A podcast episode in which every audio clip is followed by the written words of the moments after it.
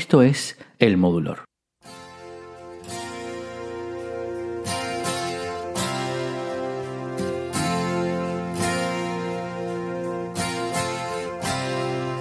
She's a good girl, loves her mama, loves Jesus in America too. She's a good girl, is crazy about Elvis, loves horses and her boyfriend too.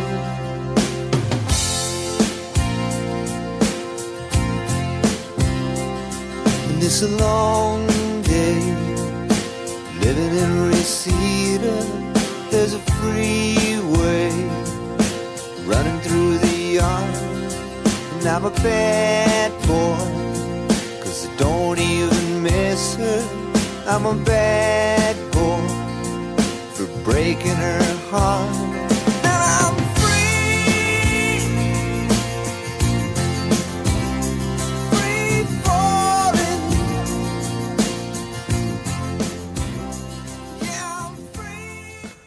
No se imaginaba ese muchachito rubio de Gainesville, Florida, que acompañando ese día a su tío al trabajo iba a cambiar su vida. De hecho, iba a salvar su vida. Thomas R. Petty había acompañado ese día a su tío que trabajaba en el set de una película de Elvis Presley, Follow That Dream, en Ocala, Florida. Inmediatamente, al verlo actuar, al verlo cantar, al contagiarse de su personalidad, se hizo su fan. Elvis se convirtió en, en ese símbolo del lugar al que Tom Petty quería ir.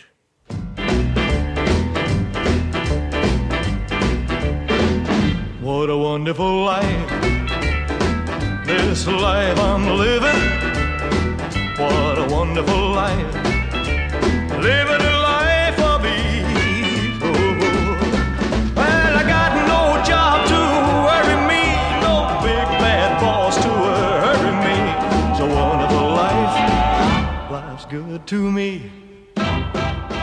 Y es que estuvo en el momento indicado, en el lugar indicado, porque poco después vio a los Beatles en el show de Ed Sullivan y entonces supo que eso era lo que quería hacer, tener una banda, tocar música, ir de escenario en escenario interpretando sus canciones. Eh, él decía, eso es algo que puedo hacer yo.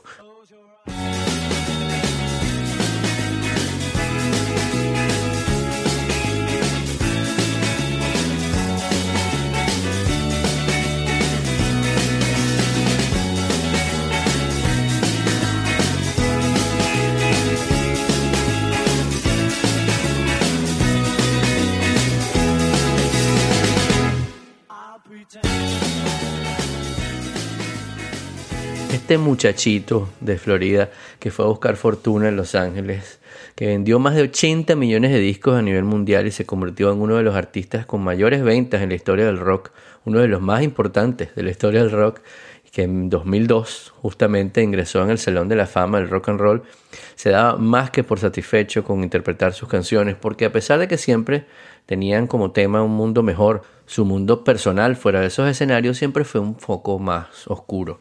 Primero con el maltrato de su padre cuando era un niño, luego con lo difícil que fue para él encontrar un equilibrio entre su vida personal y su éxito profesional.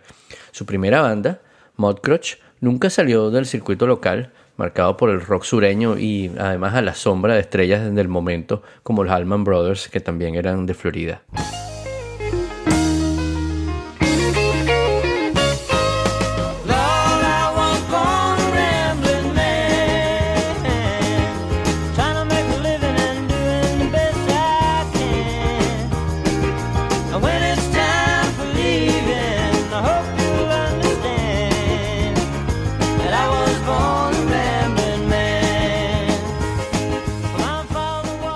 A los 17 años salió de la escuela secundaria y montó su banda. De allí en adelante conocemos la historia y no solo se fue a Los Ángeles a jugársela, sino que le puso todo su empeño, su trabajo, en gran parte porque la música y estar en los escenarios eran su refugio.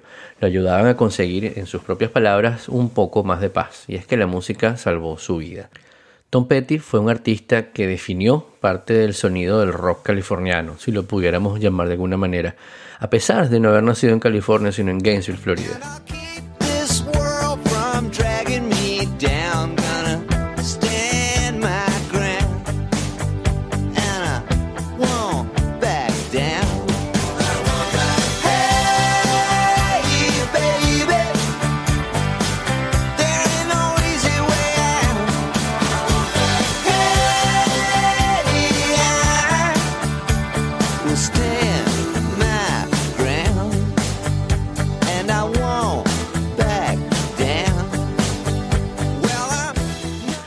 Música sin duda es parte del soundtrack de la vida de muchos de nosotros con temas llenos de energía y a la vez con melodías suaves, baterías muy rítmicas y el sonido muy limpio de su guitarra, desde su preferida, una Fender Stratocaster del 64, a cualquiera de las Rickenbacker que usaba como la 660 12TP que fue diseñada por él mismo.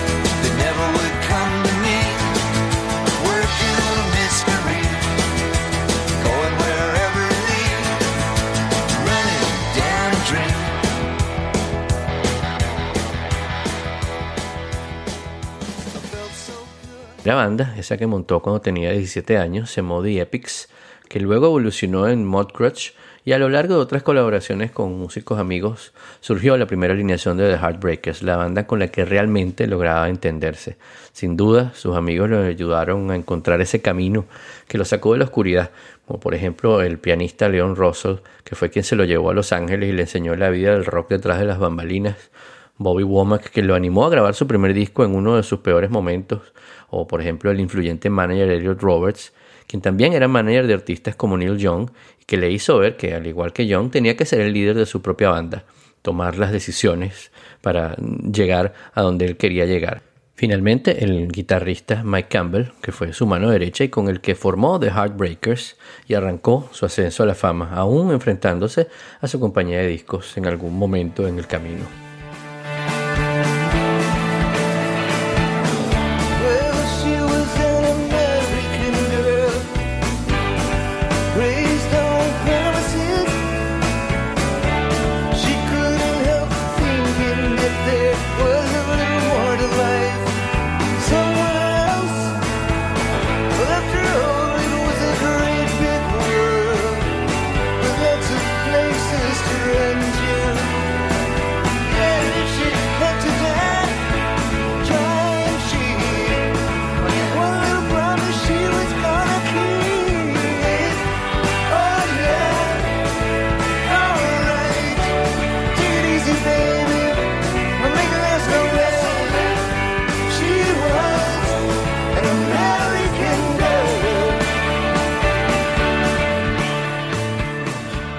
Ya les comentamos que Petty no se entendería sin los Heartbreakers, pero fue igualmente complicado mantenerse unido durante 40 años. Se separó de ellos en algunas ocasiones para buscar proyectos en solitario, pero él siempre necesitaba la música, obsesionado con grabar, con irse de gira y con encontrar la luz, esa que estaba buscando en sus canciones. Con los Heartbreakers grabó su primer álbum en 1976 y sus éxitos más recordados como I Won't Back Down, American Girl, Refugee, Free Falling, eh, por supuesto, Learning to Fly.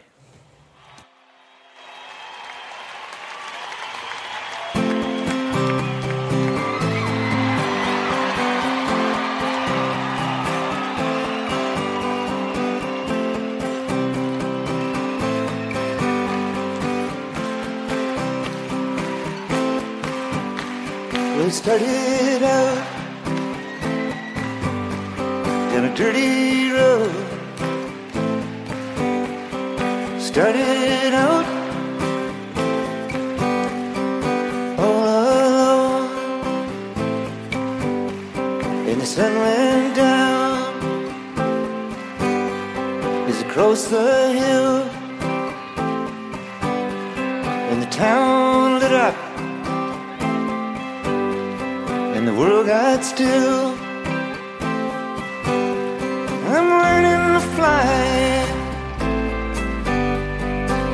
Got wings. Coming down, it's hardest thing. Now the good old days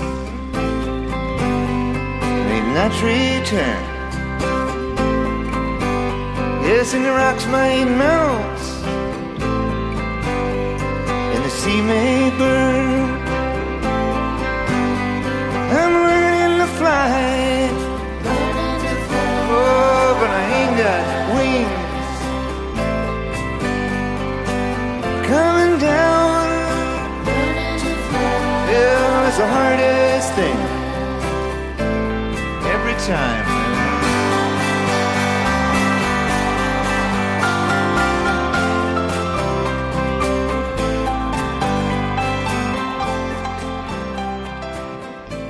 Aquel primer álbum eh, tardó un año en tener éxito en los Estados Unidos y fue eh, apenas en 1977 cuando fue relanzado en las radios y se convirtió en un éxito del top 40 después de que se corriera la voz de que la banda estaba siendo muy bien recibida en Inglaterra. Su segundo álbum, You're Gonna Get It, de 1978, se convirtió en el primer disco de oro de la banda en Estados Unidos y no mucho después de su lanzamiento, la banda tuvo un litigio cuando ABC Records, la compañía matriz de Shelter, su casa disquera, fue vendida a MCA Records. Petty se negó a ser simplemente transferido a otra compañía sin su consentimiento y se atuvo a sus principios durante alrededor de nueve meses que al final le llevaron a la bancarrota. Tras resolverse esa disputa, Tom Petty and the Heartbreakers lanzaron su tercer álbum, Damn the Torpedoes, en 1979, que con el sencillo Refugee se convirtió rápidamente en triple platino en los Estados Unidos.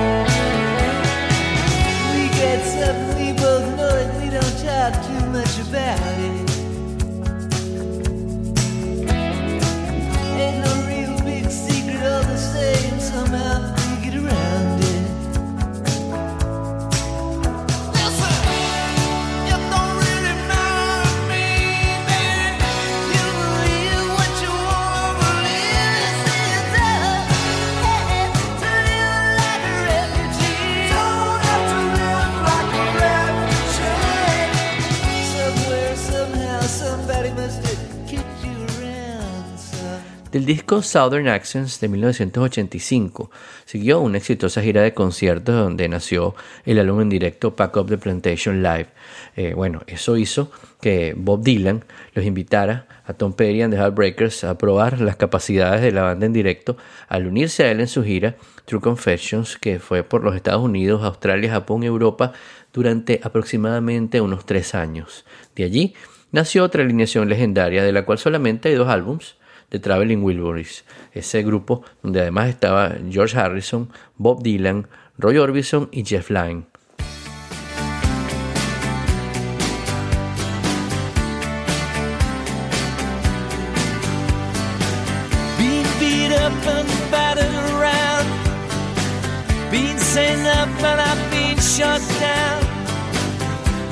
The best thing that I've ever found.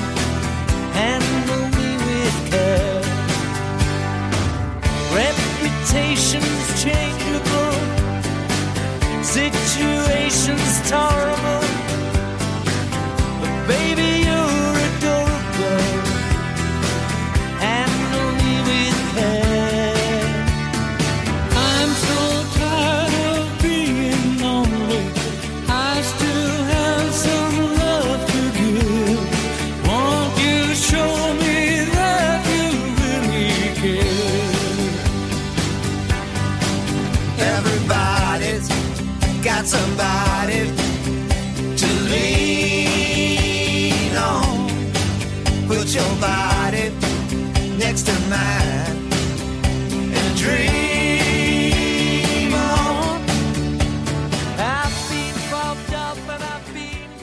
El tema Handle It With Care se suponía que iba a ser uno de esos lados B de un disco de George Harrison, pero el grupo decidió hacer un álbum completo, The Traveling Wilburys Volumen 1.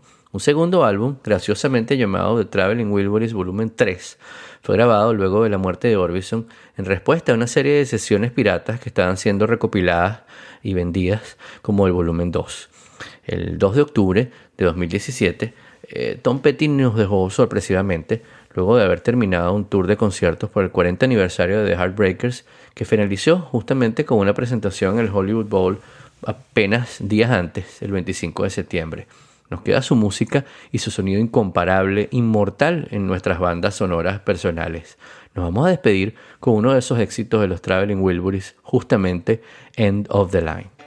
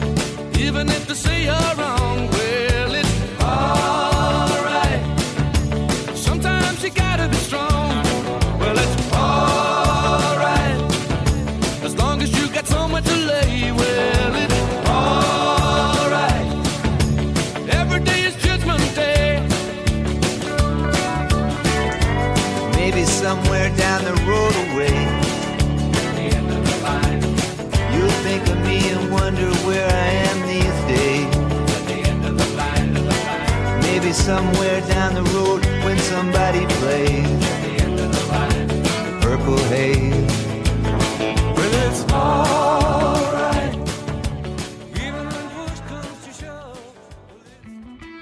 Y les recordamos que publicamos un nuevo episodio todas las semanas y pueden enterarse de primero suscribiéndose al podcast en iTunes, en Overcast, Google Music o su reproductor de podcast favorito, así como registrándose en nuestra lista de correo entrando en todo.elmodulor.com.